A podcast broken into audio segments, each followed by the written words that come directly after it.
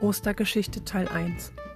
Wenn du in den letzten Tagen auf meinem Blog warst, bist du schon ein richtiger Osterkenner. Auf dem Blog findest du heute auch einen kleinen Wissenstest, den du zusammen mit einem Erwachsenen machen kannst, mit dem passenden Link dazu. Konntest du dich an alles erinnern? Heute kannst du dir einen Teil der Geschichte auch nochmal ansehen auf dem Blog und außerdem gibt es wieder ein Lied und zwei Aktionen.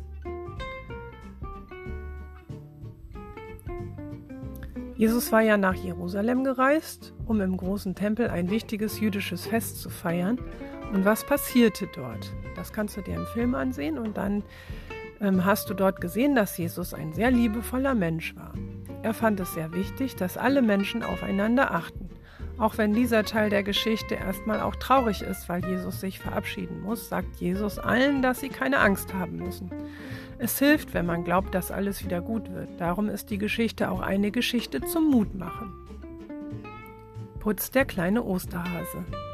In der Geschichte ist Jesus ein wirklich herzlicher Mensch. Er sagt, vergebt den Menschen ihre Fehler. Jesus hat uns eine Menge nützlicher Verhaltensregeln vorgelebt.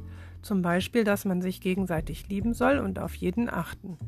Jeder Mensch darf auch Fehler machen. Er wird trotzdem geliebt.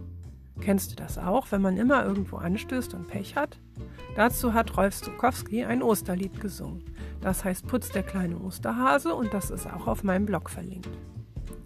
Jetzt gibt es noch zwei Aktionen auf meinem Blog. Das eine ist Gefühle aufschreiben, die Wortfinder. Du hast in jedem Moment deine eigenen Gedanken und Gefühle. Manchmal ist es schwierig, sie zu ordnen. Vielen Menschen hilft es, ihre Gedanken aufzuschreiben. Es gibt einen Verein, der die Wortfinder heißt. Hier kannst du dir Texte von Menschen mit Behinderungen ansehen. Du kannst aber auch Tipps finden, wie man Dinge aufschreiben kann. Es findet außerdem ein Schreibwettbewerb statt zum Thema Hell-Dunkel, Tag-Nacht, Licht-Schatten. Den Link dazu findest du im Blog. Aktion 2 Mutmachbilder. Genauso kannst du aber auch anderen eine Mutmachbotschaft malen. Die SWR findet es auch wichtig, die Botschaft Alles wird gut an Freunde und Verwandte zu versenden. Dafür kannst du dort Vorlagen ausdrucken. Der SWR würde sich auch freuen, wenn du dein Bild an sie sendest. Du kannst aber auch selbst etwas malen und dann verschicken.